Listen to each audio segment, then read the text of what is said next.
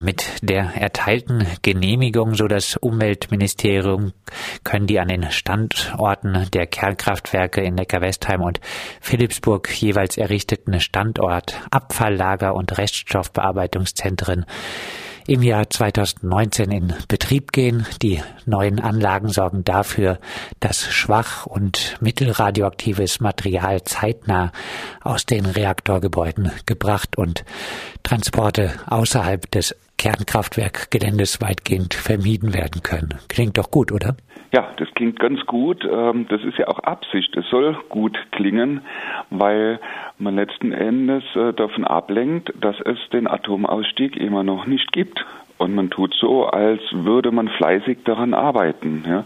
Aber ein Atomausstieg würde ja bedeuten, abschalten ganz klar Abschalten der AKWs würde zweitens bedeuten, auch die anderen Atomanlagen, die noch Atombetrieb fördern in Deutschland, wie Brennelementefabriken und so weiter, abzuschalten. Und drittens würde Atomausstieg auch bedeuten, dass man alles daran setzt, die Erblasten der Atomwirtschaft, und die sind ja enorm, so gering wie möglich und so wenig gefährlich wie möglich ähm, zu versorgen.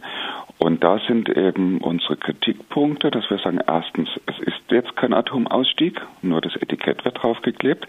Und zweitens, wie man das macht mit dem Abriss und Abbau der Atomkraftwerke. Und es betrifft ja im Moment drei in Neckar-Westheim, an denen schon gearbeitet wird und zwei, für die es eben erst in Zukunft sein wird.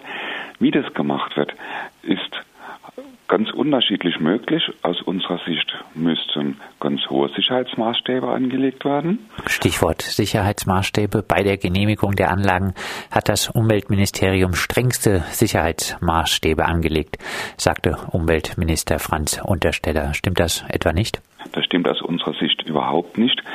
Die Maßstäbe, die das Umweltministerium anlegt, lassen sich einfach benennen gerade so viel der ENBW vorschreiben, dass die ENBW keine Veranlassung hat, etwaige Schadensersatz- oder Regressforderungen an das Land zu stellen.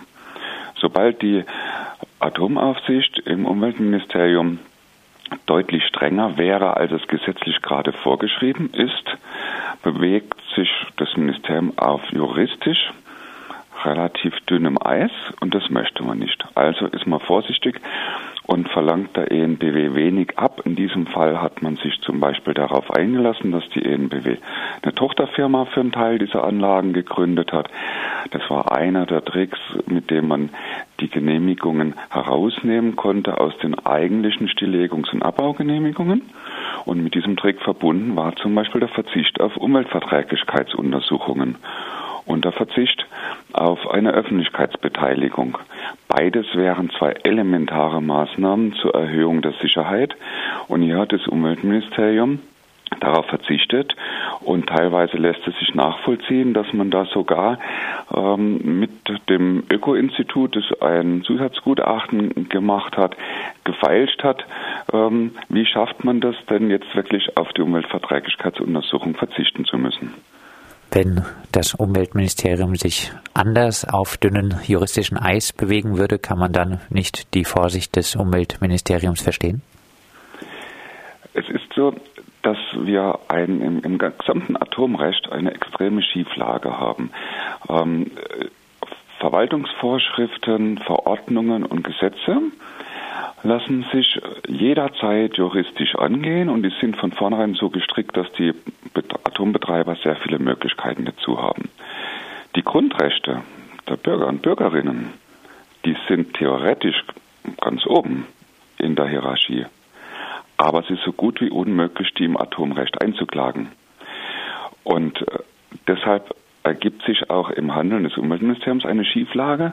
Das heißt, man sichert sich juristisch gegenüber den Betreibern ab und man pfeift darauf, den Schutz der Bürger sicherzustellen. Jetzt wurden äh, diese Zwischenlager jetzt äh, genehmigt. Ähm, wäre es denn aus Ihrer Sicht besser, den Radio aktiven Müll wie jetzt äh, schon häufiger über den Neckar in Richtung anderer Lagerstätten äh, zu bringen. Das würde doch auch Risiken mit sich bringen, oder nicht? Die Anlagen äh, haben ja in der Hauptsache drei Bestandteile. Das eine ist das Lager für den schwach- und mittelradioaktiven Müll, also je eins in äh, Neckar-Westheim, eins in Philipsburg. Und da soll das Material untergebracht werden, dass man irgendwann mal in ein dafür taugliches hoffentlich taugliches Endlager bringen will.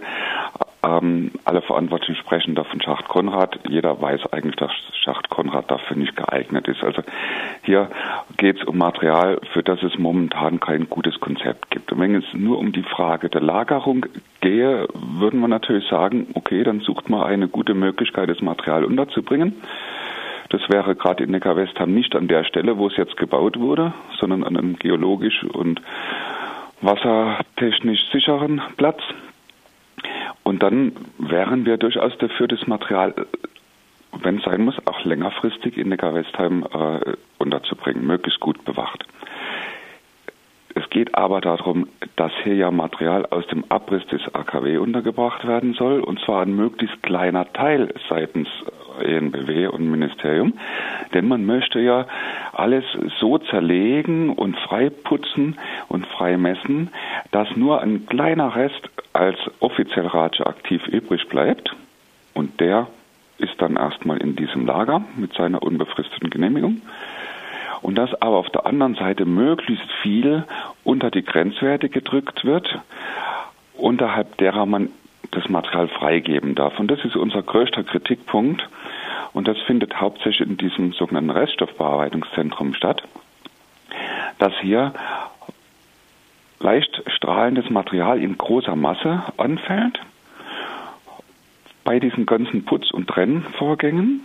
Und dieses Material, das geht um Hunderttausende Tonnen, dieses Material darf noch leicht radioaktiv sein. Es wird nicht alles radioaktiv sein, aber ein Teil davon wird es sein.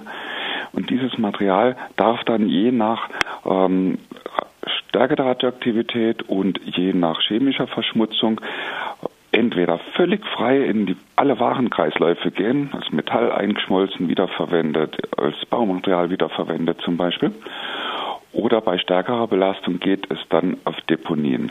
Und der Ehrgeiz der ENBW schon in den letzten Jahren und leider seit letztem Jahr sogar noch durch eine gesetzliche Verpflichtung äh, weiter katalysiert, besteht darin, diese Trennung aus ihrer Sicht zu optimieren, sodass also möglichst viel niederschwelliges Material übrig bleibt, auf das man nicht mehr aufpassen muss und der zu bewachende Teil sehr klein bleibt. Und unsere Forderung ist gerade rumgedreht. Wir sagen, es dürfte aus dem AKW-Bereich nur Material rausgehen, das nachweislich keine vom AKW-Betrieb herstammende Radioaktivität hat.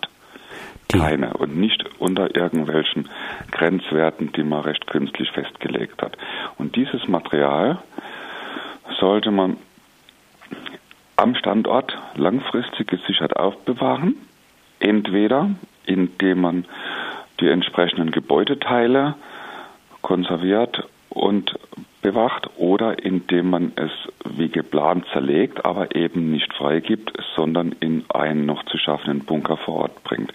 Und das ist ein völlig anderes Konzept, als das ENBW und Umweltministerium jetzt mit diesen neuen Anlagen RPZ und SAL verfolgen.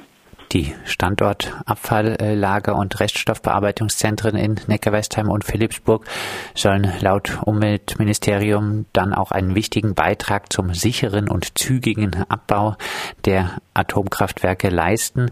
Wenn Sie jetzt diese Anlagen kritisieren, wollen Sie dann noch mehr Verzögerung beim Abbau der Atomkraftwerke? Ein schneller Abbau ist ja nicht automatisch ein sicherer Abbau.